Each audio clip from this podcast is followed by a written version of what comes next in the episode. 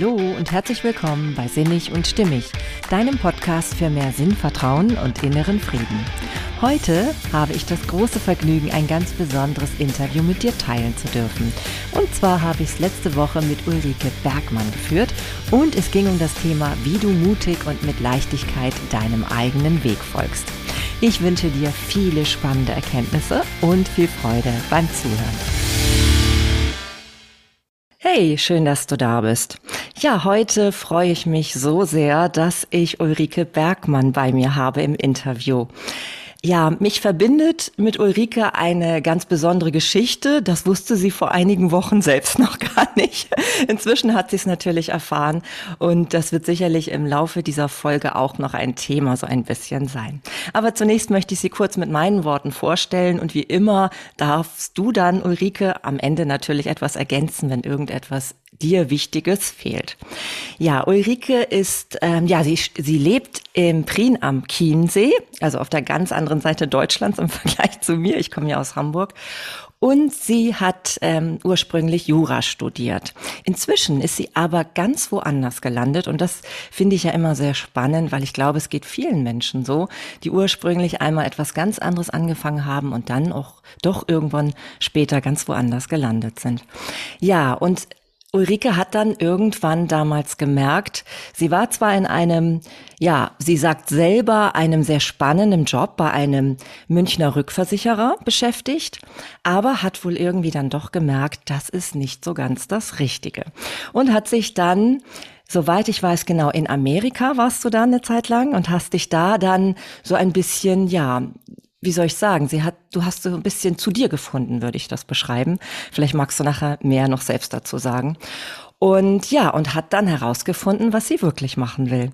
Heute ist sie Autorin und vor allem Mutmacherin und ja, begleitet Frauen in der mittleren Hälfte ihres Lebens dabei, ja, Mut zu finden, ihren eigenen Weg zu gehen, beruflich auch etwas anderes sich auszuprobieren, zu trauen.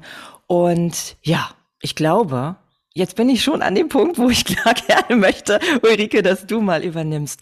Was würdest du noch ergänzen? Herzlich willkommen erstmal.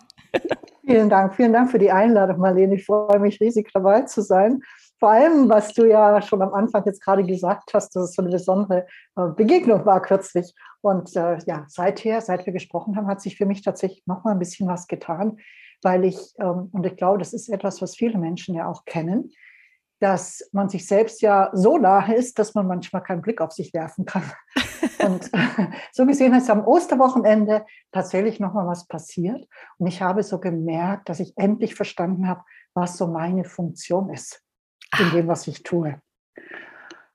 Und wir haben am Wochenende über den inneren Garten gesprochen und darüber den eigenen herauszufinden. Für mich war es eine Parklandschaft und wir kamen da auf die Bäume und Bäume haben immer schon eine große Rolle in meinem Leben gespielt. Und das Besondere an Bäumen ist ja, dass sie eine hohe Transformationskraft haben. Und ähnliches mache ich mit meinen Kunden. Und das ist mir am Wochenende so bewusst geworden, dass es sowas ist wie eine Stoffwechselberaterin, aber der ganz anderen Art. so. Oh. Und es, es war für mich irgendwie so faszinierend, dass ich im Augenblick, glaube ich, einfach sprudeln muss ein bisschen darüber. Denn es ist ja das, was, was Bäume so ausmacht und was ich eben auch so gut kann, dass ich alte Gedanken, alte Gefühle, auch verbrauchte Gedanken und Gefühle transformieren kann in neue Möglichkeiten und Potenziale. Und das habe ich bislang überhaupt nie so auf den Punkt bringen können bei dem, was ich mache. Und wie du schon gesagt hast, ja, das sind hauptsächlich Frauen in der Lebensmitte oder lebenserfahrene Frauen, die so merken, das kann es noch nicht gewesen sein. Und sie möchten noch was Neues wagen.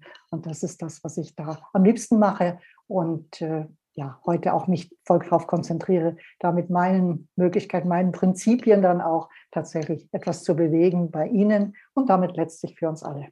Ja, das, das hast du ja sehr schön formuliert. Vor allem merkt man dann auch, dass diese, wie du es eben gesagt hast, so diese verbrauchten Gefühle, hast du, glaube ich, gesagt, also diese alten Gefühle doch noch mhm. für auch was Nutze sind, ne? Dass wenn man sie dann transformieren kann in neue Energie, ich meine, das ist ja wirklich ein Traum, wenn man sich das so vorstellt, dass das eben funktionieren können, kann. Und das zeigst du ja im Grunde genommen auch ganz gut mit dem, was du so tust. Ich hatte ähm, am Anfang ja erwähnt, dass ich eine besondere Verbindung zu, zu dir habe. Und ich glaube, deswegen bin ich auch gerade so nervös. Ich glaube, das merkt man auch so in diesem, in diesem ganzen Intro. Aber ich meine, so ist es manchmal, ne? Das ist Leben. also ich möchte noch mal kurz äh, beschreiben, wie es überhaupt dazu gekommen ist, dass wir beide zueinander gefunden haben. Ne? Und zwar hatte ich ja 2017 eine wirklich durchaus schwierige Zeit. Da hat ja mein kleiner Bruder sich völlig unerwartet das Leben genommen. Und daraufhin war ich dann auch ähm, ein paar Tage in einer Klinik, um so wieder zu mir zu finden finden. Und an einem Abend, ich hatte mir viele Bücher mitgenommen, die sich auch wirklich so anhörten, wo ich so dachte, ha, da könnte irgendwas dabei sein, was mir hilft. Ne? Und da war eben auch tatsächlich dein kleines grünes Büchlein dabei. Ne, da dachte ich so, dieser Titel alleine schon, mit Leichtigkeit zum Ziel, mutig dem eigenen Weg folgen, da muss doch was dabei sein. Und ich glaube, es ist auch immer so, dass das zu einem findet im Leben, was man gerade braucht.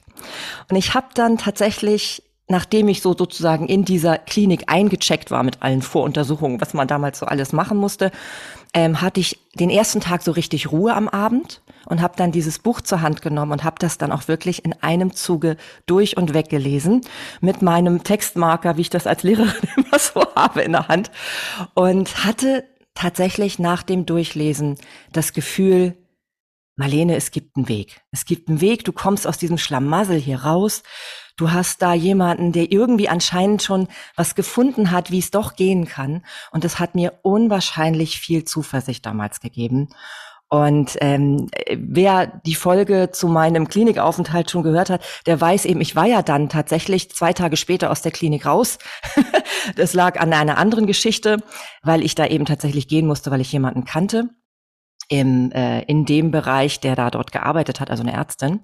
Aber Gott sei Dank hatte ich ja dein Buch gelesen und war deswegen dann doch nicht so aufgeschmissen und habe mich dann doch wieder ein bisschen drauf besonnen, dann nehme ich es eben jetzt selbst in die Hand. Ne? Dann nehme ich es jetzt selbst in die Hand und da hat mir dieses Buch wirklich geholfen. Und heute, wo ich jetzt schon viel weiter bin, laufe ich zufällig, äh, der, äh, zufällig dir bei Instagram über den Weg und dachte so, das ist ja ein Ding. Da schließt sich ja irgendwie der Kreis. Ulrike ist da und da habe ich sie gleich gefragt, Mensch, wärst du bereit, einfach mal ins Interview zu kommen? Und du hast ja sofort Ja gesagt. Und ich weiß ja nun, weil ich ja deine Vita gelesen habe, du warst ja auch mal in einem ganz anderen Beruf. Ne? Und wahrscheinlich hat dir das auch so ein bisschen Nerven gekostet. Magst du deinen Weg mal beschreiben? Wie war das damals, als du gemerkt hast, du möchtest gar nicht mehr in dem Bereich arbeiten? Äh, Mache ich gerne. Das Interessante ist ja, dass ich ganz bewusst diesen Weg gewählt hatte nach dem Studium.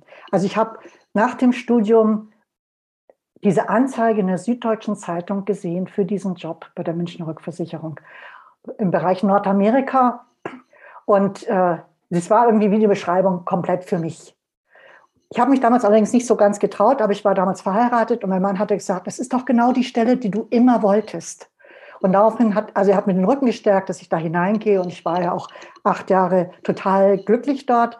Ich weiß, ich erinnere mich noch, wie ich durch dieses Portal gegangen bin. Die haben so ein Riesenportal da in der Königinstraße in München. Ich bin da durchgegangen, habe das Gefühl gehabt, hier gehöre ich her.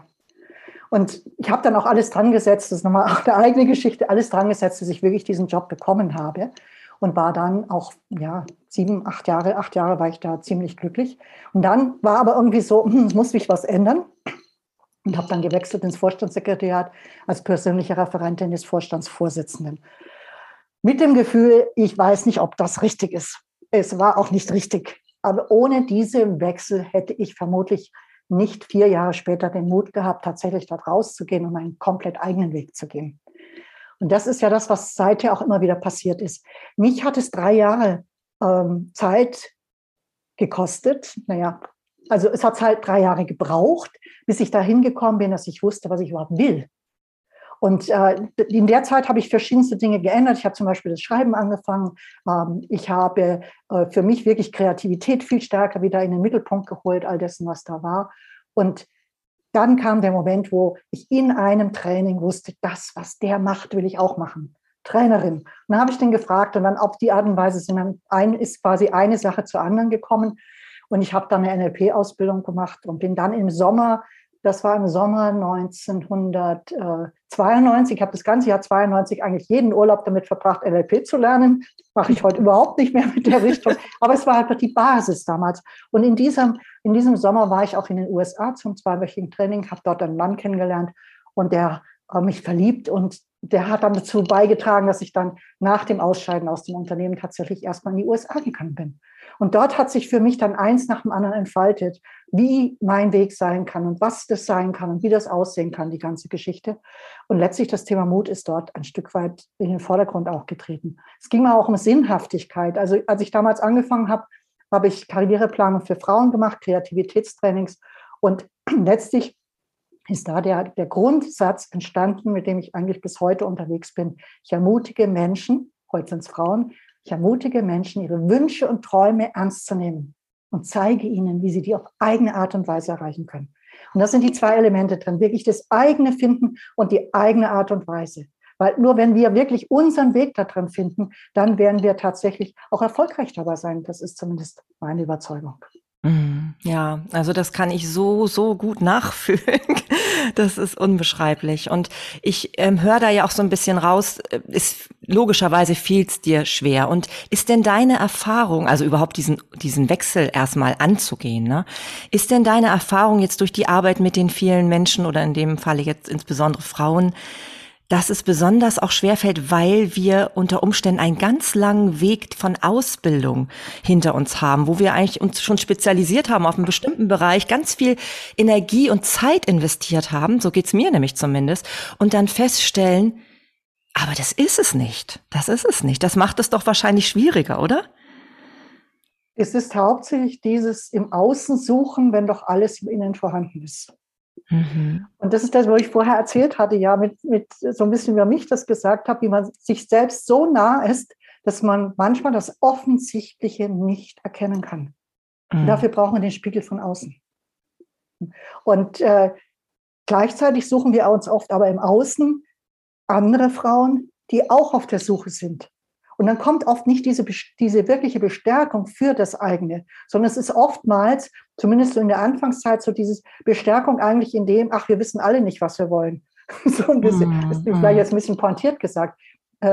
Gleichzeitig gibt's aber, ist es aber auch, gibt es auch die andere Seite davon, dass wir nämlich, wenn wir in einer Gruppe sind, wenn wir miteinander einen Weg gehen, tatsächlich leichter auch hören, was anderes sind. Aber das braucht dann wirklich diesen, den Vorhang zur Seite schieben und wirklich und wahrhaftig hören, was andere uns sagen, als Rückmeldung. Mhm. Weil es oft wirklich das, das Selbstverständliche ist. Also das, was wir für das Normalste der Welt halten, ist ein wesentlicher Schlüssel zu dem, was unser Ding ist. Hm. Ja, ja, ja. Und ich glaube, es ist eben auch einfach tatsächlich leider in unserer Gesellschaft normal, dass wir denken, Arbeit muss eben anstrengend sein, Arbeit muss irgendwie, darf, muss auch nicht immer Spaß machen und so. Und das ist, glaube ich, das, was uns häufig im Weg steht. Ne? Deswegen hat mich ja damals dein Titel auch so angesprochen, weil das Wort Leichtigkeit drin vorkommt. Und da sagst du ja ganz viel in deinem Buch darüber, dass wir uns ähm, bezüglich der Leichtigkeit selbst im Weg stehen, weil wir eben tatsächlich denken, dass es nicht geht und weil wir immer alles kontrollieren wollen. Ja, und magst du das ein bisschen beschreiben, wie wir aus dieser Nummer rauskommen mit diesem Kontrollieren? Gar nicht so einfach, die Nummer. es ist tatsächlich, das eine ist, also vorweg nochmal, das eine ist tatsächlich das, was du gesagt hast, diese kulturelle Prägung. Diese enorme kulturelle Prägung, äh, die ähm, letztlich, also kulturell, spirituell religiöse Prägung, sage ich jetzt mal dabei, weil die hat ja ganz viel wirklich mit dem zu tun, mit dem Protestantismus vor allem auch, Calvinismus, diese, diese Richtung, die da eine ganz große Rolle spielen, es ja immer um das geht, der Lohn im anderen Leben. Dafür musst du hier hart arbeiten, damit du dann das Glück im Himmelreich erlebst und sowas. Und ich meine, also heute kann ich das selber schon gar nicht mehr nachvollziehen, dass man es glaubt tatsächlich. Und das, mein, obwohl ich ja mit sowas wirklich aufgewachsen bin als Pfarrerstochter und habe, ich bin ja sehr stark geprägt auch von dem Ganzen. Und dann geht es darum, wirklich, welche Erlaubnis geben wir uns, dass Dinge anders sein dürfen. Das ist also so für mich so eine Facette dabei. Und die Leichtigkeit entsteht dort, wo wir tatsächlich voll in unserem Element sind. Und dann kommt aber natürlich so, so Sätze wie, ähm, du machst dir es ja mal wieder leicht. Ich glaube, den haben Frauen, ganz viele Frauen gehört. So, äh, du gehst mal wieder den Weg des geringsten Widerstands. Ja, hallo? Was ist falsch an diesem Weg? Also, einen Kopf durch die Wand will keiner und es bringt auch gar nichts. Und jede Anstrengung ist doch eigentlich Energieverschwendung für etwas, was, was nicht passend ist. Und wir versuchen da Dinge passend zu machen. Das ist Teil von dieser Kontrolle. Dass, mhm. wir, dass wir damit, wir wollen kontrollieren das, was geschieht. Um, und weil wir Sicherheit oft daraus nehmen. Weil wir glauben, wenn wir etwas kontrollieren, dann gibt uns das Sicherheit. Und etwas, was ich zurzeit an ganz vielen Stellen auch noch erlebe, ist ja, dass dieses, diese Suche nach der Sicherheit viel damit zu tun hat, dass wir keine spirituelle Anbindung mehr haben. Mhm. Ja, dass, wir, dass uns wirklich fehlt, dieser, dieses Sinn dafür, dass wir nicht alleine auf der Welt sind. Auch wenn wir natürlich hunderte Menschen um uns haben und Social Media ist ja gerade achttausende Menschen um uns haben im Grunde, aber letztlich keine Verbindung mehr da ist oder eine andere Verbindung.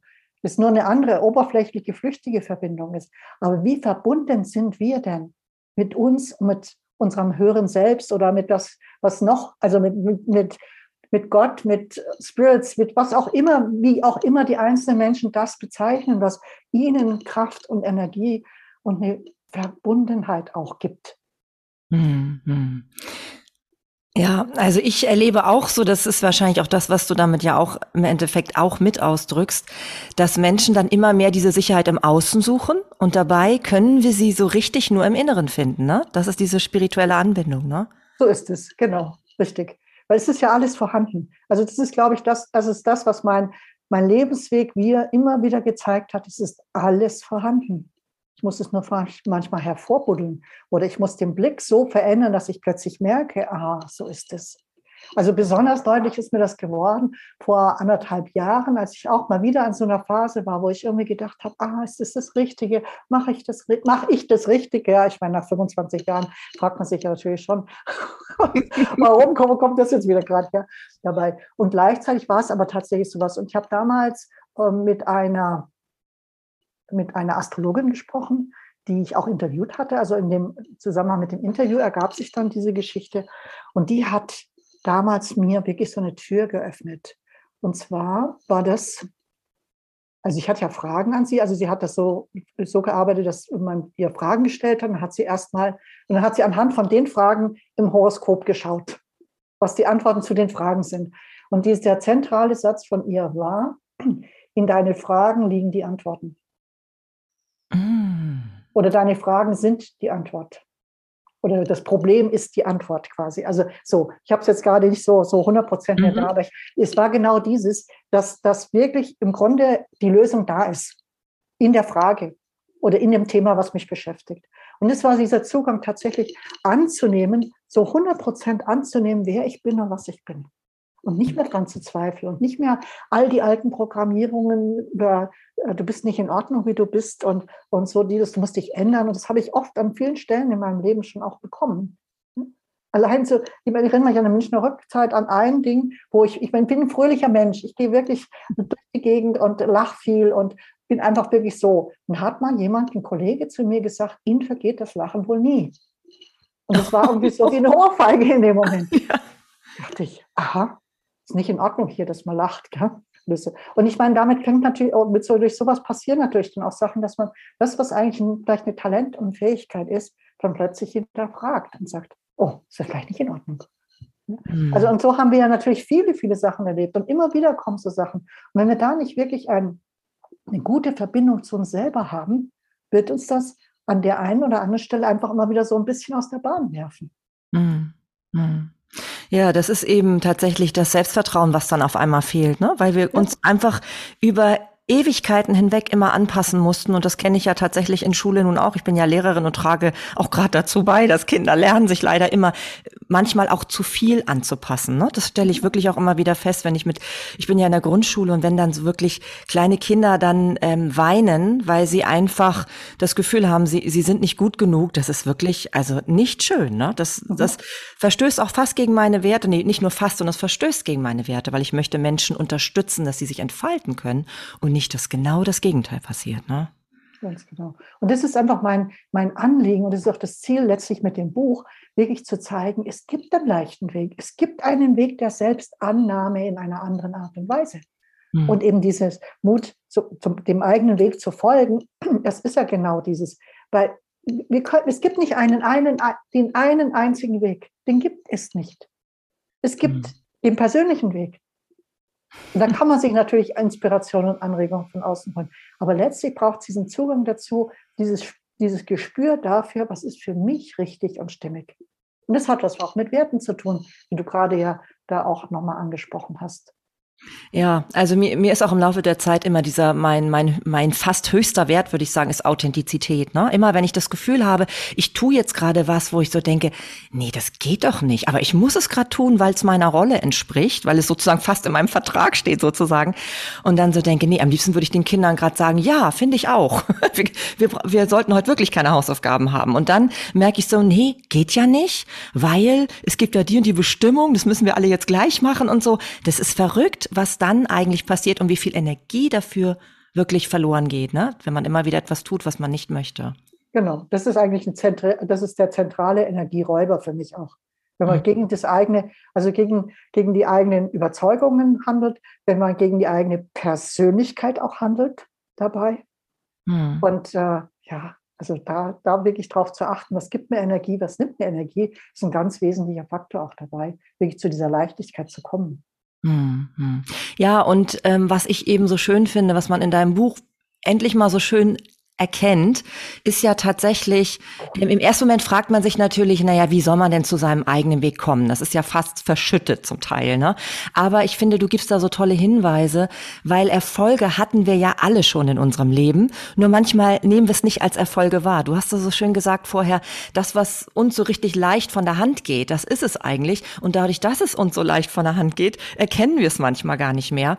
Und deswegen äh, finde ich so schön, wie du dann ganz konkret beschreibst, dass wir mal fahnden sollen in unserer eigenen Biografie. Was haben wir denn eigentlich schon alles erreicht? Selbst wenn wir es jetzt gar nicht so als Erfolge persönlich empfinden, weil wenn ich jetzt zum Beispiel überlege, was ich alles schon studiert habe inzwischen ne, und Ausbildung, auch Fortbildung nebenbei gemacht habe, mal mit Abschluss, mal ohne, aber de facto habe ich ganz, ganz viel dazugelernt und weiß jetzt ganz, ganz viel mehr.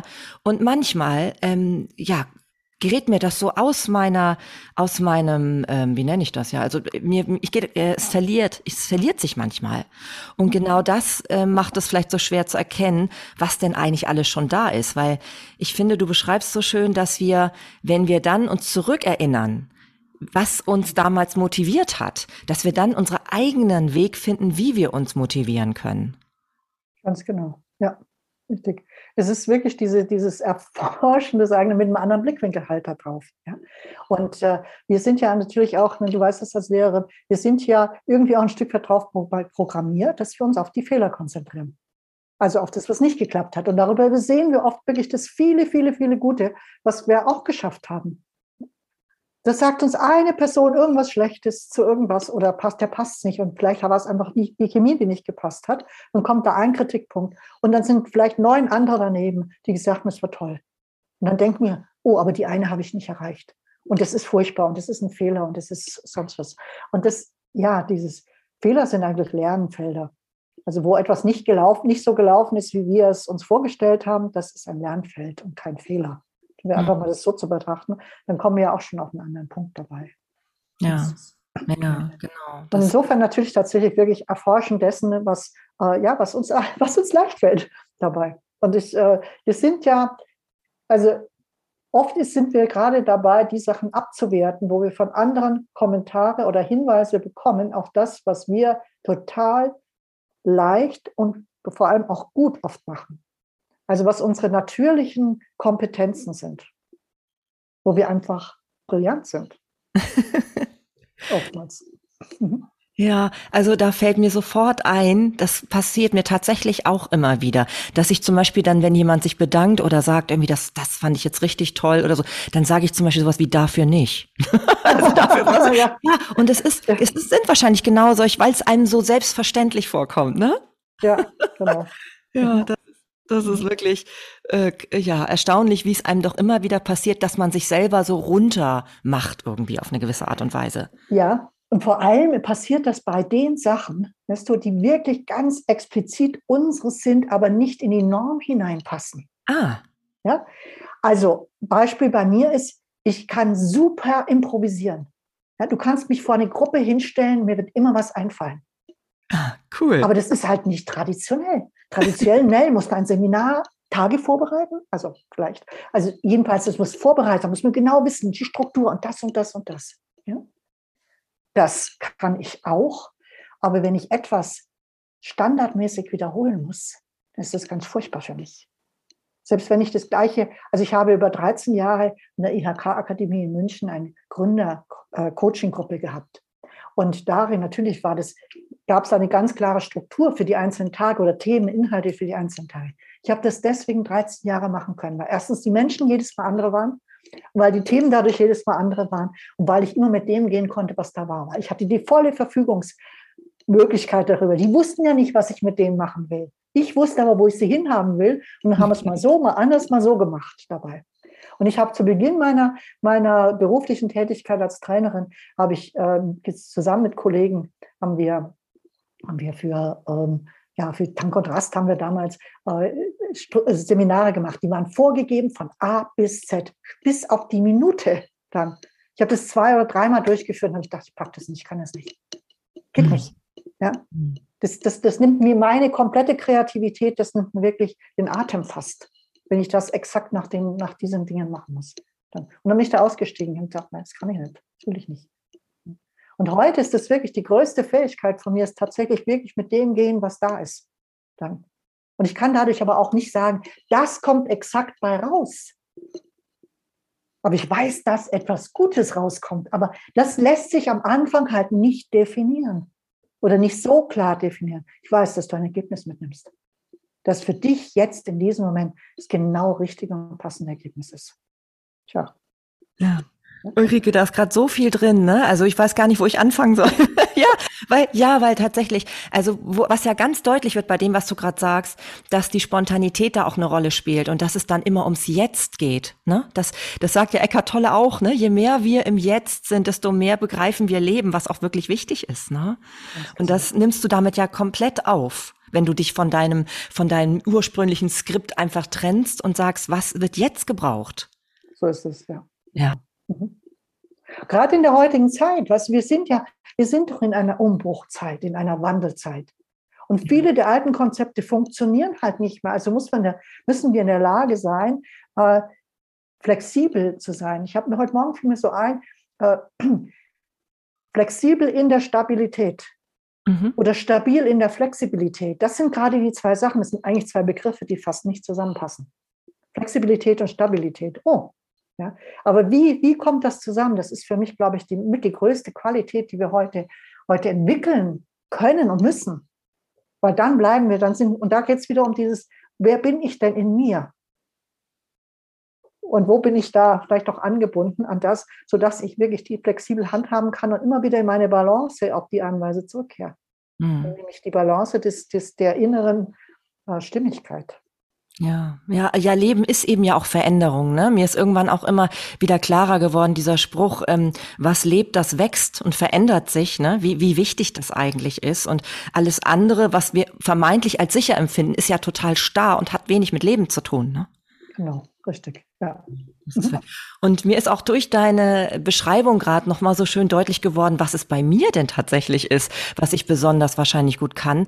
Denn ähm, ich zum Beispiel kann sehr gut über meine eigenen Schwächen sprechen. Ich weiß nicht, warum das so ist, aber es ist so. Und dadurch äh, verbinde ich häufig auch andere Menschen, die dann merken, Mensch, man kann drüber sprechen, ohne da da gleich mit unterzugehen. Ne? Also ohne irgendwie das Gefühl zu haben, nicht richtig sein zu müssen. Und irgendwie habe ich gemerkt, dass genau das tatsächlich dann dazu führt, dass andere Leute sich viel besser dann auch in meiner Gegenwart ähm, empfinden, weil sie einfach spüren, ja, das geht. Ne? Das ist, ja.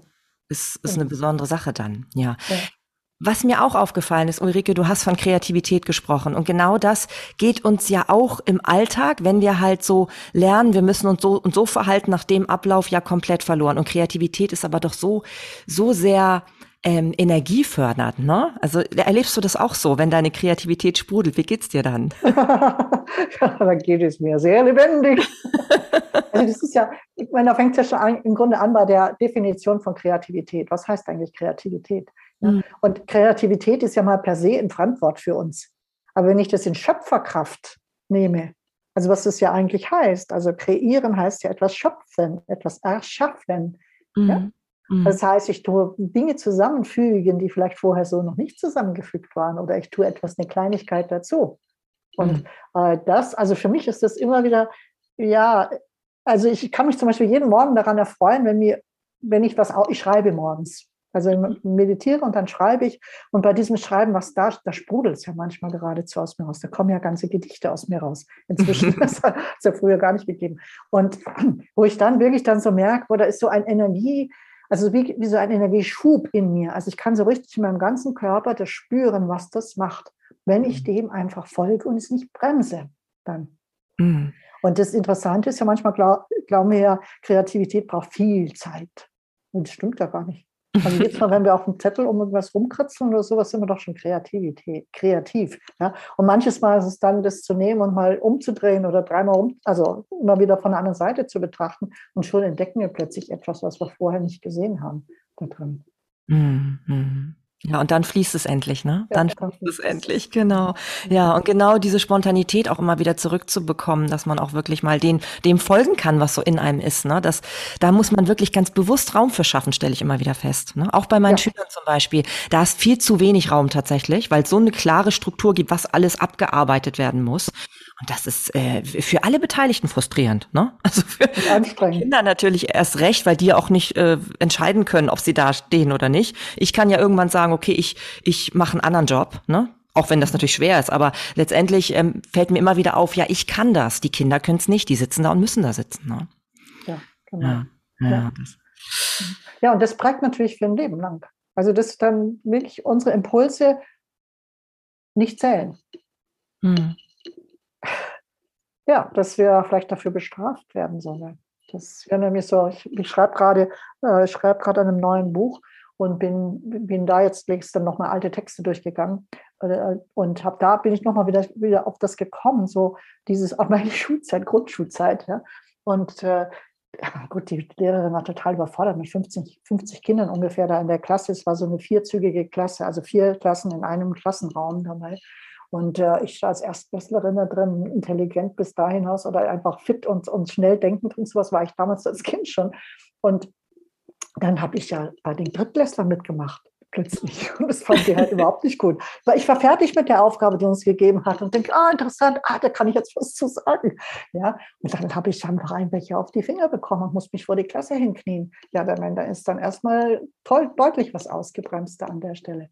Das, mhm. Und dann später, und ich meine, an so einer Stelle fängt ja oft dann dieses an, dass man sich dann auch nicht mehr viel zutraut, ja, weil das, was man da gemacht hat. Und ich meine, ich, äh, heute, ich kann das natürlich komplett verstehen, dass die da nicht komplett ausbremsen musste, weil sonst wäre das Chaos in der Klasse entstanden. Aber es sind genau diese, diese Sachen, die es dann geht, wirklich zu sehen, wo, wo bin ich denn in meiner Kreativität zum Beispiel ausgebremst worden und wie kann ich das vielleicht wieder zurückbekommen. Und da mhm. braucht es dann auch ein entsprechendes Umfeld natürlich dafür, ein Raum, wie du sagst, Raum, in dem auch Neues entstehen kann. Und wann geben wir uns diesen Raum denn schon mal?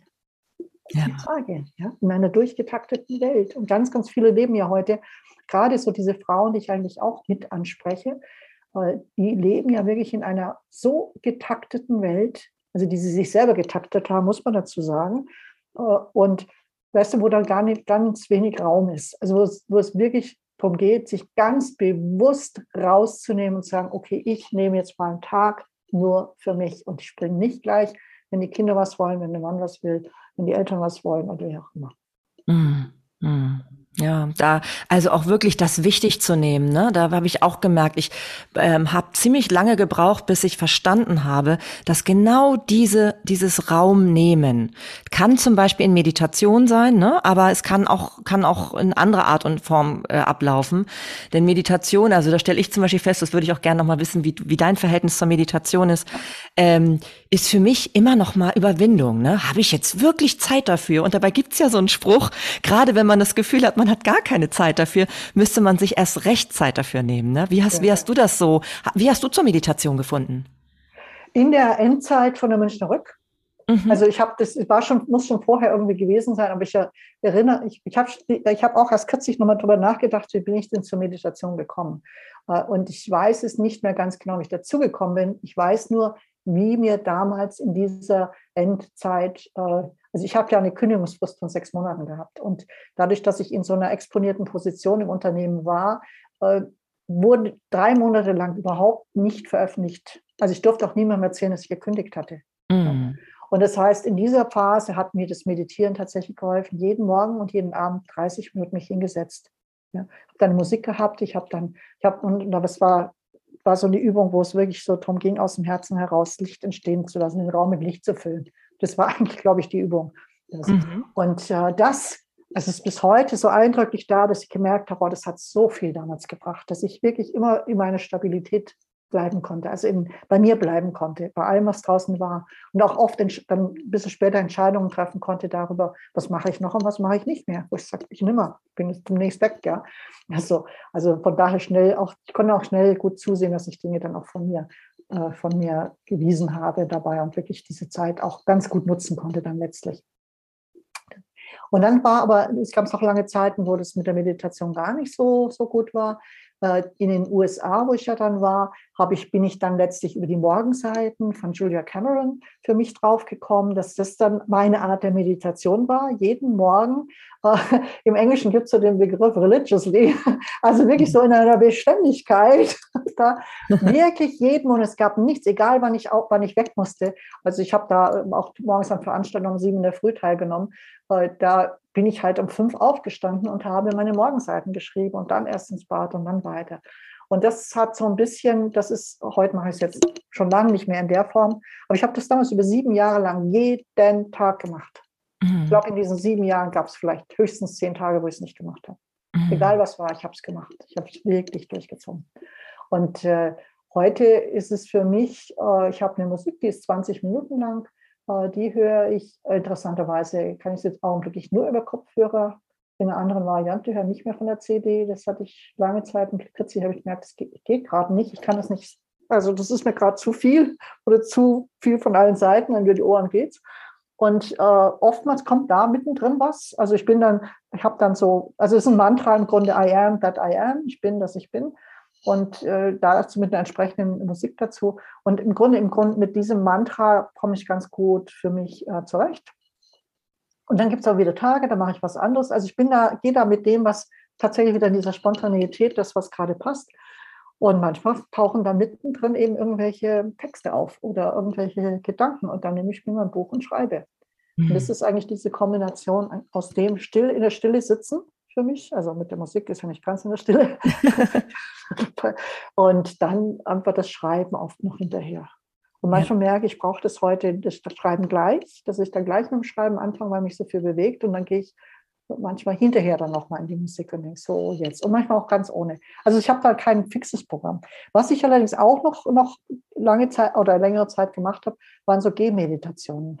Mhm. Also die, da gibt gibt es Dr. Joe Dispenza, bei dem habe ich auch einiges gemacht. Und der hat, ähm, da haben wir damals wunderbare Gehmeditationen gemacht und die waren sind kraftvoll. Aber die sind jetzt nichts für jeden Tag, weil die sind eine Stunde, Stunde bis eine Stunde 15. Sowas. Also, aber das war eine Bewegung in das draußen. Und das war ja gerade in der Corona-Zeit für mich wirklich sowas, dass ich dann meine Spaziergänge war, meine Meditation. Also mhm. wirklich das. Meditation heißt nicht, ich muss da still sitzen und blum, blum, blum.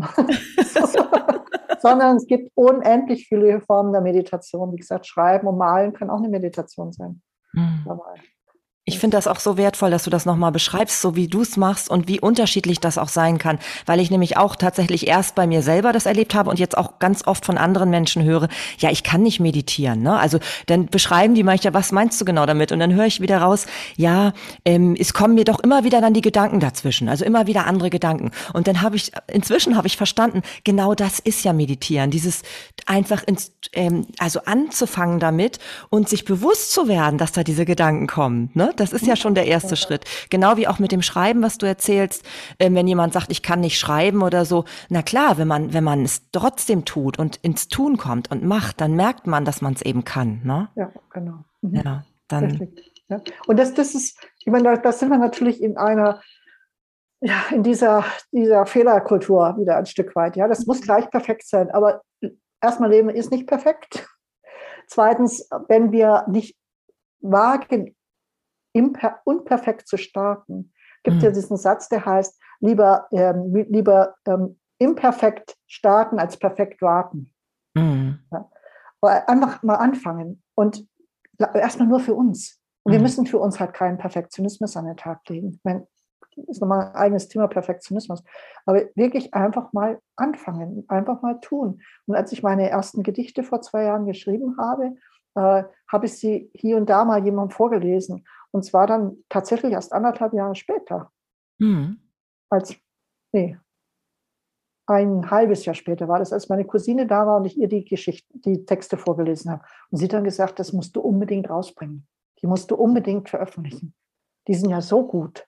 Mhm. Und dann habe ich das ja auch gemacht. Das ist ja, das ist ja dann im Dezember, das war zwischen dem grünen Buch und mhm. dem nächsten, das irgendwann kommt, äh, ist, war das ja dann das Buch mit diesen Gedichten dabei. Und äh, das da auch wirklich, weißt du, die, die sind da und ich meine, manchen Leuten gefallen sie und anderen gefallen sie nicht. Und es wird so sein. Ja? Gott sei Dank gefallen sie vielen Menschen. Ja, und das ist ja auch so schön, dass das merke ich zum Beispiel ist ist der Vorteil des Älterwerdens stelle ich fest, dass es mir immer auch ähm, weniger wichtig ist, was andere Leute dazu sagen, beziehungsweise dass nicht alle das gut finden müssen, was ich mache, ne? Weil mhm. ist ja auch logisch, es kann ja auch nicht jeder verstehen. Also ich habe so ein gutes Beispiel im Kopf, ne? Als ich vor kurzem dann mal ähm, zwei Menschen in meinem näheren Umfeld, die mir durchaus auch wichtig sind, weil die in der Familie sozusagen sind, ähm, erzählt habe, dass ich jetzt den Beruf ähm, als Lehrerin halt aufgeben will, habe ich so komplettes Unverständnis so gespürt. Aber ich war damit total im Reinen. Ich war total fein damit, weil ich, weil ich gewusst habe, die, die machen das nicht, äh, um mir zu schaden, um mich zu ärgern oder irgendwie, sondern das sind eigene Sorgen und Ängste, die da hochkommen. Ne? Auch das, die eigene Sicht aufs Leben, die mit meiner nichts zu tun hat und die vielleicht auch gar nicht wissen, ähm, warum das für mich so eine Belastung ist, ne? dieser Beruf. Genau. Mhm. Richtig. Ja. Ja, genau, das ist ja, wir bewerten so oft den Lebensweg von anderen Menschen, ohne wirklich den Lebensweg zu kennen.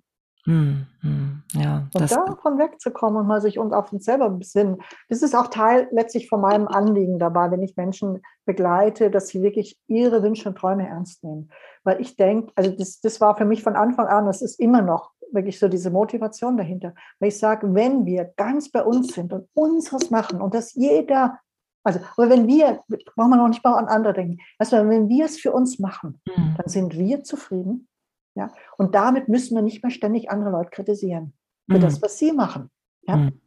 weil damit geben wir auch den anderen die Erlaubnis, ihrs zu machen.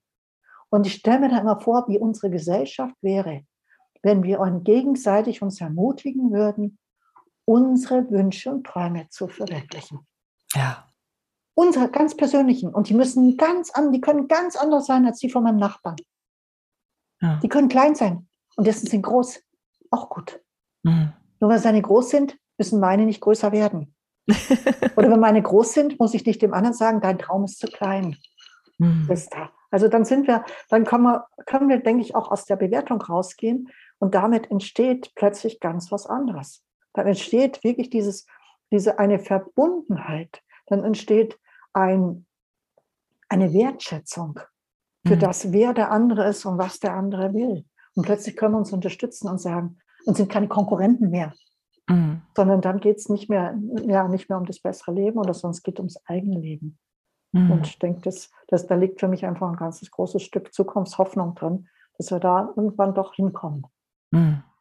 Ja, du hast ja auch das, ähm, das Wort Verbundenheit gerade benutzt, ne? Und ich stelle auch immer wieder fest, dass genau dann Verbundenheit entstehen kann, wenn wir unseren eigenen Weg folgen. Nun gibt's aber Leute, die sagen, ja, du kannst doch jetzt nicht einfach nur noch an dich denken und dein eigenes Ding machen. Das finde ich so verrückt. Was, was sagst du solchen Leuten, die so das Gefühl haben, wenn wir jetzt alle wirklich das tun würden, was wir tun wollen, dann äh, funktioniert hier gar nichts mehr in unserer Gesellschaft. Wir müssen doch das tun, was getan werden muss und nicht das, was wir wollen. Die sehen Widerspruch da drin. Kannst du den auflösen für diese Menschen, die das so denken? Ein Stück weit. Probier es ja. Also ich erlebe das, also ich erlebe das jetzt gerade mit der ganzen, mit der ganzen Hilfe für die Flüchtlinge aus der Ukraine. Mhm. Ja, das ist, denke ich, glaube ich, ein ganz gutes Beispiel. Es gibt da Menschen, die haben einen inneren Drang, diesen Menschen zu helfen. Und die mhm. werden das tun. Mhm. Ja? Weil es einfach ihr Ding ist. Und es gibt andere, die können das vielleicht nicht, aus welchen Gründen auch immer. Und das darf man nicht bewerten. Die machen was anderes oder die machen andere Dinge. Und dennoch sind beide Sachen wichtig und richtig.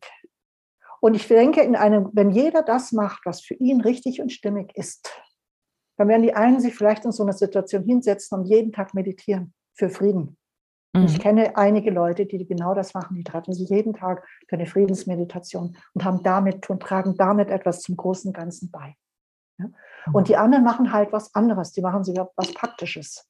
Mhm. Und ich bin sicher, dass wenn wir wirklich dahin kommen würden, dass, die Leute, dass jeder das macht, was, was er und sie möchte und was sie kann. Mhm. Ja? Und wir anfangen wertzuschätzen, auch was Menschen können und nicht, was wir uns vorstellen, was sie können müssten und, und tun müssten. Ja? Mhm. Dann, dann sortiert sich das neu und es sortiert sich anders dann wird die Gesellschaft sicherlich anders aussehen, weil es dann manche Dinge vermutlich auch nicht mehr geben wird. Aber das heißt noch lange nicht, dass wir keine Müllabfuhr mehr haben werden und dass wir, keine Ahnung, keine Leute mehr haben, die im, im Supermarkt an der Kasse sitzen. Das stimmt nämlich nicht, weil es mhm. Menschen gibt, die das total gerne machen. Ja. ja? Aber sie machen das dann, weil sie es machen wollen, nicht weil sie es machen müssen. Und damit tun sie es mit größerer Energie, mit mehr Freude. Und das wirkt sich komplett als Energie für die Gesellschaft aus. Ja. Für unser Umfeld, für alles wirkt sich das aus. Ja, du sprichst mir da so aus der Seele. Ja. Also ich habe mir da echt gerade in der letzten Zeit nochmal noch mal Gedanken wirklich darum gemacht. Und ich meine, ich gehe ja auch aus von einem, einem Universum der Verbundenheit. Mhm. Also das alles ist miteinander verbunden. Und ich glaube, dass mehr und mehr Menschen kommen dahin, das wirklich auch zu verstehen. Das heißt, jede Handlung wirkt sich aus. Und eine Handlung, die aus, aus Frust gemacht wird, wirkt sich halt als Frust aus auf andere. Mhm. Und eine Handlung, die aus Freude gemacht wird, wirkt sich als Freude aus. Und es sind einfach unterschiedliche Frequenzen. Und damit entstehen unterschiedliche Ergebnisse. Ja, also, also ich, ich könnte, also es ist irre, wie du das formulierst, was ich immer denke. Deswegen hat mich dein Buch damals wahrscheinlich auch so unwahrscheinlich angesprochen. Ich weiß manchmal auch schon gar nicht mehr, ob ich Dinge selber mir überlegt habe oder ob ich dann doch sie aus deinem Buch oder aus anderen Büchern zum Teil habe. Ne? Also wenn man dann so selber, so wie du es wahrscheinlich auch gelernt hast, im Studium gelernt hat, man muss immer ganz klar seine Quellen angeben, dann verschwimmt ja. das manchmal schon so, dass man irgendwie so denkt, oh je, wo habe ich das denn jetzt eigentlich noch her? Aber ganz genau so, wie du das beschreibst, beschreibst, kann ich das nur unterstreichen. Und ähm, was ich aber schön finde, ist ja, in deinem Buch werden ja auch konkretere äh, Tipps tatsächlich mhm. ähm, deutlich, wie wir da nun auch weiterkommen in unserem eigenen Prozess. Ne? Und ja. du hast es vorher angedeutet, schon bei dem Wort Kreativität, wo du erklärt hast, was das eigentlich bedeutet.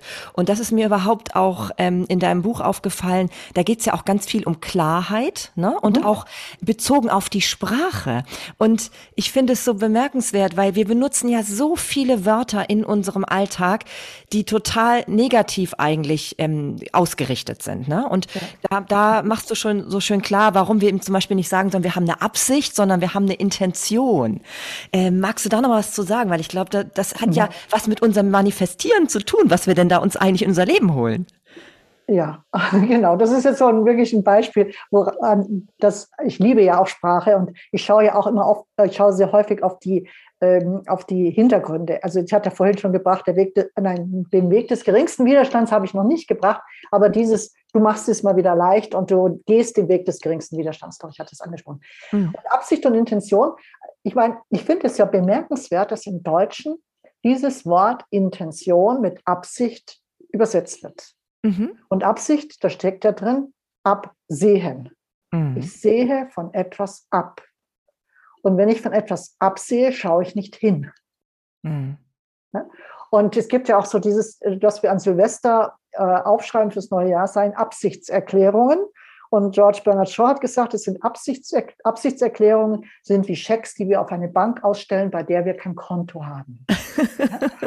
also, es ist wirklich so dieses dran, im Grunde wollen wir das nicht, was wir als Absicht bezeichnen. Mhm.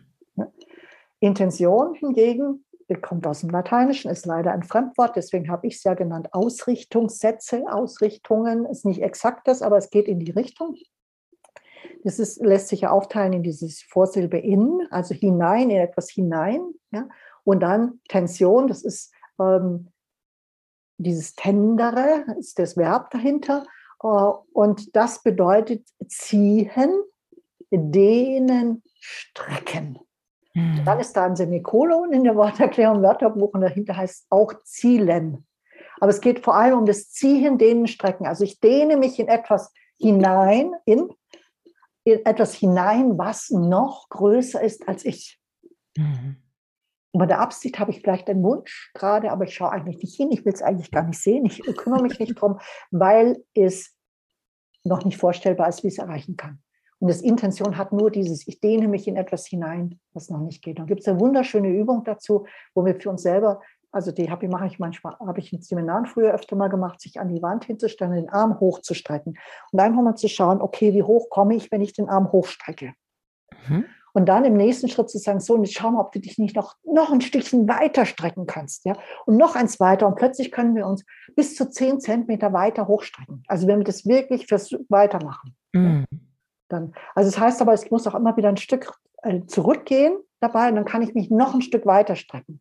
Und mhm. es geht um diese gedanklich sich auszudehnen in etwas Größeres und das sind Intentionen, ohne zu wissen, wie es erreichen wird. Und da kommt das Thema Kontrolle wieder und da muss ich Kontrolle loslassen äh, und damit und das gehört dann natürlich auch noch zu dem, dass ich meine, meine innere Ratgeberin brauche, wie ich sie nenne, also die Intuition, damit, dass ich den Impulsen folgen kann und es dann Ritual auch machen kann, was mir immer wieder zeigt, was ist jetzt der nächste Schritt, um dahin zu kommen. Aber ich werde nie den ganzen Schritt, den ganzen Weg vor mir sehen, wie es geht. Und vielleicht lande ich auch woanders. Vielleicht ähm, kommt was, was Größeres, Besseres, Schöneres, für mich Idealeres dabei raus. Ja? Also das, das ist ja auch ein Teil von, von dieser, letztlich von diesem Gesamtkonzept, um das es da geht, dass ich dann diese, diese emotionale Anhaftung an dieses Ergebnis und vor allem an den Weg loslassen muss, damit er entstehen kann. Mhm. Auf eigene Art und Weise. Mhm. Das ist nicht nur mal auf meine Art und Weise, sondern der Weg entsteht auf eigene Art und Weise. Und das sind wir dann bei dem, beim Wasser als Metapher, das sich mhm. ja auch den eigenen Weg sucht. Ja? ja. Und das, das, das einfach weiterfließt und schaut, ah, da geht es nicht, da geht es nicht, da hinten geht es dann plötzlich weiter und dann kommt es kontinuierlich, geht es dahin, wo es hin will. Also es strebt hin zum Größeren, also das Wasser strebt, also der Bach strebt zum Fluss, der Fluss strebt zum Strom, der Strom strebt ins Meer könnte man so sagen. Das ist so dieser Weg dann. Mhm. Und äh, ja, das ist das eigentlich, insofern, das ist ein Gesamtkonzept eigentlich. Äh, nicht eigentlich, das Buch ist ein Gesamtkonzept, das sich in so einem kleinen grünen Bändchen mit 128 ja. Seiten verbirgt. Ja, Wahnsinn, Wahnsinn, ja. Also es ist, steht und fällt mit dem Vertrauen, was man im Grunde ans Leben hat und auch dann ja. automatisch an sich. Ne? Das ist, ist so verrückt, dass das so verloren gegangen ist irgendwie einem im Laufe der Zeit, weil Kinder haben das ja noch, ne? Ja, absolut, genau. Ja. Mhm. Und ähm, also ich merke gerade, die Zeit verfliegt, das ist ja irre. Ich habe noch so viele Fragen hier auf meinem Zettel. Ich werde jetzt mal gucken, dass ich die wichtigsten hier noch rausnehme. Also auf jeden Fall, ähm, was ganz wichtig ist, du, du bezeichnest dich ja auf alle Fälle als Mutmacherin. Und wenn wir dann an Mut denken, dann ist ja häufig der Hemmschuh die Angst, ne? dass wir halt eben doch ja. vor Dingen Angst haben. Und ähm, du hast genau wie ich auch dieses Buch von Susan Jeffers ähm, gelesen ähm, fear it and do it äh, anyway, ne? Also hab mhm. Angst, aber mach es trotzdem. Ähm, Glaube ich, in Deutschen heißt es Selbstvertrauen, meine ich, ne? Da heißt, hat es einen anderen ja, da Titel. heißt ein bisschen anderen Titel, genau. Ja, wobei.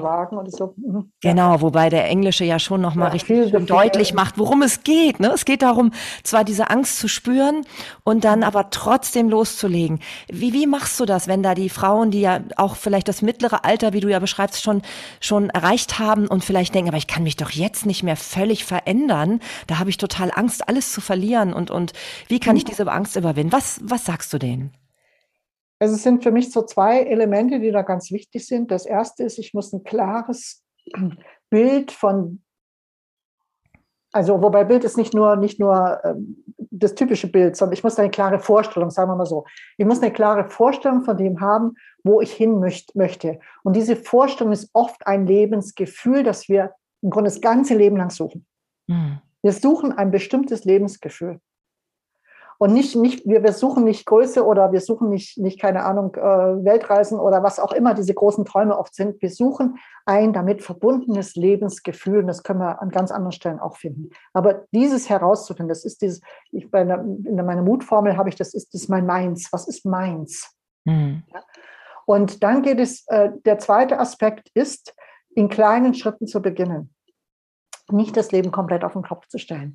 Das habe ich erst kürzlich in einem Gespräch auch mit Frauen, die so waren so Mitte 40, würde ich jetzt mal sagen, die auch genau diese, diese Angst, die haben diese Angst, wenn ich wirklich jetzt meinen Weg gehe, dann explodiert alles. Dann mhm. bricht alles zusammen, ja, und nichts wird mehr sein wie vorher. Das sage ich, das stimmt nicht. Mhm. Fang an mit kleinen Schritten. Und je mehr du deine Schritte machst, umso mehr werden die anderen folgen, auch im Familiensystem. Weil wenn sich im System einer bewegt, bewegt sich das ganze System. Es geht mhm. gar nicht anders. Mhm. Ja? Und das ist das. Aber wir können nur für uns beginnen. Nur für uns. Und da geht es halt in kleinen Schritten dann los. Und sagen, okay, von diesem Großen, was könnte jetzt ein erster Schritt sein? Und da hilft eben dieses Ritual, was ich, was ich im Buch auch beschreibe, diese, wirklich sich verbinden mit, diesem, mit dieser Vorstellung oder dem Lebensgefühl und sagen, was ist heute der erste Schritt, der mich dahin bringt? Mhm. Der erste Schritt. Mhm. Ganze Pläne funktionieren gar nicht mehr. ja. Und diesen Schritt umzusetzen, damit weiterzumachen und dann morgen wieder zu fahren, was ist heute der nächste Schritt? Mhm. Und der nächste und der nächste. Und dann kriegen wir den Plan Stück für Stück in dem Maße, wie wir ihn brauchen. Mhm das ist ja eigentlich auch total erleichternd. Ne? Also auf der einen Seite denkt man zwar, man braucht immer diese Pläne, um sich sicher zu fühlen, aber auf der anderen Seite ähm, äh, beschweren sie einen ja auch, ne? Diese, diese Wahnsinnslast von einem wahnsinnig großen Plan, den man da jetzt irgendwie umsetzen muss und dieses, so wie du sagst, einfach sich mehr da hinein, hinein zu vertrauen, sich mhm. ins Leben hinein entspannen und ähm, jeden Tag wieder zu ähm, auf die eigene Intuition zu hören, was ist der nächste Schritt, um dort ähm, anzukommen, ne? Ja, weil das Leben liefert uns dann plötzlich Dinge, die können wir nicht planen. Mhm. Können wir einfach nicht planen, weil das, plötzlich ist es dann da, dann begegnen wir einem Menschen, ja, dann begegnen wir einer Situation, dann, äh, dann verändert sich plötzlich etwas und wir haben neue Optionen, die wir uns vorher nicht vorstellen konnten. Mhm. Und das ist einfach für mich, das ist einfach Leben. Und zwar Leben in seiner schönsten Form. ja. ja. Das ist dieses Chancenergreifen, ne, die man sonst mhm. gar nicht wahrnehmen würde, wenn man so in seinem Plan steckt. Ne? Genau. ja, ist mhm. ganz verrückt. Ja, ich habe ja nun äh, mir auch deine Webseite und so genauer angeguckt und da ist ja auch schon so viel an, das sind schon so viele Infos. Ne? Das heißt, wenn jemand mal gucken möchte, was du da genauer alles anbietest, da ist schon schon ein erster Schritt, ganz viel so für sich mitzunehmen, habe ich festgestellt. Also du geizt da nicht mit Informationen, das finde ich schon mal ganz toll. Und auch tatsächlich auch mit Klarheit. Ne? Man kann ganz klar sehen, was du anbietest, was man dafür bekommt und ähm, was man dafür ähm, sozusagen als Leistung zurückgibt. Das finde ich ganz, ganz toll, weil es ist, ist selten tatsächlich. Ich finde, manchmal ist da sehr viel Unklarheit, was man eigentlich wirklich bekommt. Und das, da gibst du ganz, ganz klare, tolle Hinweise und auch viel Input. Ähm, ja, dann gibt es, wie wir ja schon gesagt haben, dieses wunderbare kleine Buch, was auch mich mich so begeistert hat. Inzwischen gibt es das sogar auch in englischer Sprache, habe ich gesehen. Ja, das gibt's, ja. Ähm, genau, das gibt es in Englisch. Äh, habe ich selber vor ja, drei, vier Jahren rausgebracht. Also das gibt es bei Books on Demand, also im Selbstverlag quasi, mhm. weil ich das damals für eine Veranstaltung in der Schweiz auf Englisch übersetzt habe, wo ich auf Englisch tatsächlich was über mein Buch erzählt habe, über Wandel und ja, ja, genau. Aber das gibt es eben im ganz normalen Buchhandel auch auf Englisch zu bekommen oder bei mir über die Webseite. Ja, genau. Mhm. Und das verlinke ich natürlich alles sehr gerne. Ich frage natürlich auch immer gerne meine Interviewgäste, wenn jemand Kontakt zu dir aufnehmen möchte, welcher Kanal ist dir da am liebsten? E-Mail.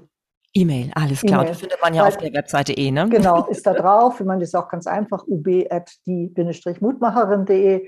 Äh, das, weil das ist eigentlich der, der sicherste Weg, mit mir in Kontakt zu sein. Andere gibt es natürlich auch, aber manchmal nehme ich die nicht wahr oder bin gerade draußen aus den sozialen Medien oder mache gerade Pause oder was auch immer. Aber E-Mail ist eigentlich wirklich das, was, was ich immer da habe, wo ich es brauche. Ja, genau. Und wer sozusagen jetzt auch irgendwie Blut geleckt hat und vielleicht doch noch merkt, so jetzt möchte ich jetzt doch mal endlich mal meinen eigenen Weg gehen, der, der, dem kann ich einfach tatsächlich einfach als Einstiegsmaßnahme wirklich dieses Buch empfehlen. Es ist ja, wie du selber auch sagst, nicht, es ist ja nicht wahnsinnig lang. Das ist ja für viele auch erstmal immer ein Hemmschuh, wenn es irgendwie sehr, sehr ein extremer Schinken ist. Ist es ja gar nicht. Ein kleines Büchlein von 128 Seiten und ähm, auch wirklich spannend und toll zu lesen und vor allem mit ganz konkreten Hinweisen, die wir jetzt gar natürlich gar nicht alle äh, besprechen konnten, soll ja auch gar nicht so sein, ne? sondern es soll ja auch ein bisschen noch offen sein, was man da noch alles mhm. dazu gewinnen kann, indem man dieses Buch liest. Ganz toll.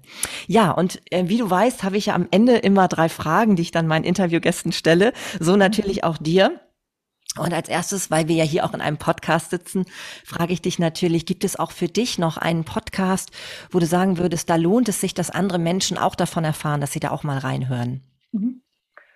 Äh, ich bin keine große Podcast-Hörerin, das hatte ich dir ja schon gesagt. Mhm. Dann, aber es gibt für mich äh, einen englischen Podcast, den ich öfter mal höre. Der ist von Lee Harris, mhm. leeharrisenergy.com. Da findet man dann auch die ganzen Geschichten. Äh, Lee Harris war für mich die letzten zwei Jahre ein ganz wichtiger Begleiter äh, in dieser ganzen Phase der Veränderung. Er nennt sich ein Energy Medium, Energiemedium. Äh, so, und, aber es ist eine ganz wunderbare Art und Weise. Aber es ist halt auf Englisch. Aber ich habe, höre auch immer wieder ganz gerne Podcasts, die zu einem spezifischen Thema sind. Also nicht so wie deiner, der jetzt eigentlich so kontinuierlich ist, sondern wo es, äh, wo es mal über acht oder zehn Teile wirklich Themen von unterschiedlichen Seiten betrachtet werden. Und einer, der mich da, das ist jetzt ungefähr ja, ein Vierteljahre her, damals wirklich sehr begeistert und ich kann bis heute mich noch an jede Folge davon erinnern, mhm. der hieß Gespräche gegen den Hass. Ach vom NDR damals produziert, aber weltweite Beispiele darüber, ähm, wie Hass überwunden werden kann. Also da und wie, was der macht und wie er überwunden werden kann, äh, war ganz wunderbare Beispiele da drin und wirklich die Diskussion, was braucht es, damit wir anders miteinander umgehen können. Und das ist ja auch so mein Anliegen, wie können wir anders mit Menschen umgehen, die komplett anders sind als wir. Und jetzt ganz frisch über Ostern habe ich äh, gehört, das ist vom, vom Bayerischen Rundfunk ein Podcast, der da gemacht wurde zum Thema Religion und Spiritualität. Ging es um alle Themen rund um Ostern. Also auch, wo die Ostereier herkommen und was für Auswirkungen es hat, dass wir Ostern mit Ostereiern feiern. Aber auch um Hoffnung und Zuversicht war ein Beitrag, der mich sehr berührt hat und angesprochen hat. Und auch das ist eben so überschaubar, man kann es wieder anhören und dann ist wieder gut. Aber das wären so meine, ja jetzt nicht nur eine Empfehlung, sondern drei Empfehlungen an der Stelle. Ah, total spannend, weil es auch alles drei äh, Podcasts-Empfehlungen sind, die ich noch gar nicht kannte. Und insbesondere den zweiten, den du genannt hast mit dem Hass, das finde ich ja, weil ich ja, bei mir geht's ja immer um Frieden, Frieden finden ja. und auch mit anderen Menschen in Frieden sein. Das werde ich mir auf jeden Fall mal anhören, weil ich glaube, da kann ich von profitieren. Mhm. Tief berührende Geschichten. Also ich, jetzt, ich merke jetzt die Gänsehaut noch, wenn ich an, die, an einige Beiträge davon denke. Und wie gesagt, die haben sich mir so verankert. Ja. ja. Also die werde ich dann auch mal verlinken in den Show Notes. Ja. Vielleicht müssen wir noch mal nachher helfen, äh, wie, wie ich die genau finde.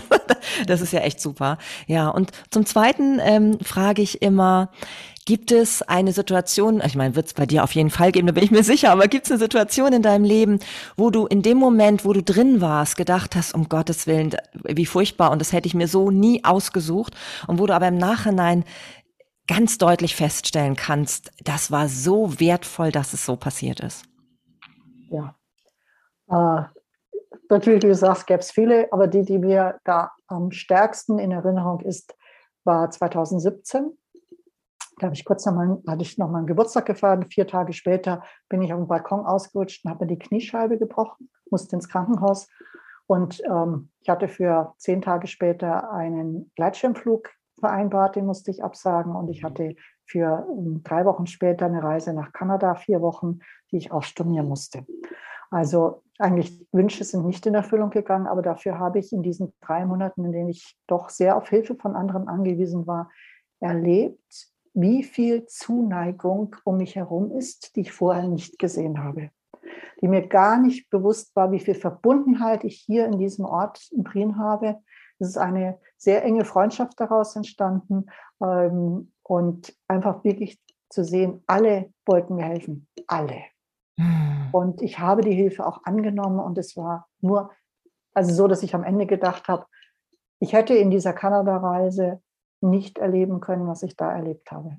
Es wäre mhm. schön gewesen, es wäre was gewesen, was ich auch vielleicht kann. Aber diese Verbundenheit und diese Menschlichkeit und Zugewandtheit und was dadurch entstanden ist, was langfristig für mich entstanden ist, seither, das ist durch nichts aufzuwiegen. Und ja. da waren auch die Schmerzen dafür. das und, und, einfach alles, was damit verbunden war, war da ja einfach der Preis dafür in dem Fall. Ja, und das ist so ein schönes Beispiel, dass man eben ähm, sein Glück nicht unbedingt planen kann, sondern das Universum das manchmal auch besser weiß. Ne? Ja, genau. Und wenn man die Botschaften vorher nicht hört oder nicht versteht und sowas, kriegt man natürlich solche Lektionen auch. Ja, ja, ja, klar. Und dann kommt sowas Schönes bei raus. Das ist einfach, ja, ja und das, darum geht's ja auch immer in diesem Podcast tatsächlich, ne? Also Menschen immer wieder zu zeigen, äh, lass dich auf die neue Situation ein, ne? Vertrau, dass da was Gutes bei rauskommen kann, ne? Eben. Mhm. Ja. ja, und die dritte Frage ist ja gar keine Frage, sondern eher eine Ergänzung. Ne? Also ähm, statt ähm, Recht haben zu wollen, sollten wir lieber häufiger den Standpunkt der anderen ergründen. Vielleicht entdecken wir darin auch einen Schatz für uns selbst. Absolut, da bin ich mir auch wirklich sicher, ne? dass, dass das wirklich möglich ist, wenn wir da ein bisschen besser auf den anderen mal hören. so schön. Ja, liebe Ulrike, Wahnsinn. Also ich, ich hätte noch so viel, wie gesagt, aber ähm, so ist das eben. Ne? Man soll immer aufhören, was am schönsten ist, heißt es ja. Ne? Obwohl selbst das könnte man ja mal hinterfragen, merke ich gerade. Ne? Es gibt immer diese Sätze. Also ich finde, das habe ich auf jeden Fall bei dir gelernt, dass ich viel mehr darauf achten sollte, was ich mir da wirklich wünsche, was ich konkret sage, was ich damit vielleicht in mein Leben hole und dass auch immer Dinge möglich sind auf meine eigene ganz spezielle Art und Weise. Ich glaube, das gibst du uns Menschen wirklich wunderbar mit und vor allem diesen Mut, und darum geht's ja bei dir auch, ne? Ähm, dass das erlaubt ist, dass das geht und dass das gut so ist, ne? Ja. ich danke dir wirklich von Herzen, dass du hier warst und ähm, ja, ich würde sagen, ähm, ich glaube, da können unsere Zuhörer ganz, ganz viel draus mitnehmen aus dieser Folge. Danke dir, Marlene, für die wunderbaren Fragen, die du auch gestellt hast. Und das äh, ganz tolle Gespräch. Ich habe mich sehr wohl gefühlt dabei und gemerkt, ich konnte manches auf den Punkt bringen, das ich vorher vielleicht noch nie so auf den Punkt gebracht habe durch deine Fragen. Das freut mich. Ja, dann vielen Dank. Ne? Ja. Ja, das war das Interview mit Ulrike Bergmann. Und du hast vielleicht gemerkt, dass ich ganz schön nervös war in diesem Interview. Ich merke halt doch, dass es tatsächlich mir auch sehr am Herzen lag, weil es halt auch tatsächlich, ja, dieses kleine grüne Büchlein in meinem Leben doch eine Menge bewirkt hat, muss ich tatsächlich sagen. Ja, und ich kann dir nur ans Herz legen, liest dir das auch mal durch. Ich kann es wirklich nicht anders sagen. Es ist wirklich einfach Gold wert. Ja, und ansonsten ähm, finde ich auch diesen Gedanken, den Ulrike geäußert hat, wie es wohl wäre, wenn wir alle in unserer Gesellschaft darum bemüht wären, dass jeder sich nach seinen besten Potenzialen und nach dem, was er gerne möchte, entfalten könnte, was dann wohl ja in unserer Gesellschaft möglich wäre. Ne? Also welche Energie hier fließen würde, wenn alle ihre Tätigkeiten aus Freude und mit Leichtigkeit heraus erledigen würden. Ja, ich finde das so einen spannenden Gedanken. Und wenn wir und du und ich und alle, die diesen Podcast vielleicht hören können oder die eben auch ihr Buch lesen vielleicht, ähm, dazu beitragen könnten, dann ist das doch ein wunderbarer Gedanke. Denn ich glaube, jeder Einzelne kann ganz viel dazu beitragen, dass sich da etwas verändert. Und je mehr ja Menschen wirklich auch diesen Weg gehen und sich selber eben auch tatsächlich auf den Weg machen, wirklich das zu tun, was ja Herzensangelegenheit ist, sage ich jetzt mal. Ich glaube, desto mehr kommen wir dieser wunderbaren Vorstellung, wie sie eben Ulrike geäußert hat, näher. Ja, also ich kann es nur ähm, ja mir einfach als sehr sehr positiv vorstellen und von daher vielleicht habe ich habe ich und natürlich auch Ulrike in dem Falle dich dazu inspirieren können, da nochmal in Ruhe drüber nachzudenken und auch das für sich in Anspruch zu nehmen. Ja, und wenn du Lust hast, uns ein Feedback zu geben zu diesem Gespräch, weil dir vielleicht etwas ähm, gut gefallen hat, weil du vielleicht auch dich inspiriert gefühlt hast, bestimmte Dinge jetzt wirklich umzusetzen, dann würden wir uns total freuen, wenn du Feedback hinterlässt, zum Beispiel auf Instagram unter sinnig und stimmig. Natürlich kannst du auch ähm, Ulrike auf Instagram besuchen und dort Kommentare hinterlassen oder du schreibst uns eine Mail ähm, jeweils an unsere Webseiten, die ja verlinkt sind in den Show Notes. Ja, eine Mail an die, nee, nicht an die Webseiten natürlich, sondern an die E-Mail-Adressen. Aber das sollte ja klar sein. Ja, wie man sieht, es wird langsam Zeit, dass ich diese Folge beende. Ich hoffe auf jeden Fall, dass du ähnlich viel Freude an diesem Gespräch hattest, wie ich es hatte. Und ich wünsche dir nun noch eine ja, friedliche Zeit und dass du natürlich jetzt mit Mut und Leichtigkeit deinen Weg gehst, wenn du es bisher noch nicht getan hast. Ja, alles Liebe und bis bald, deine Marlene.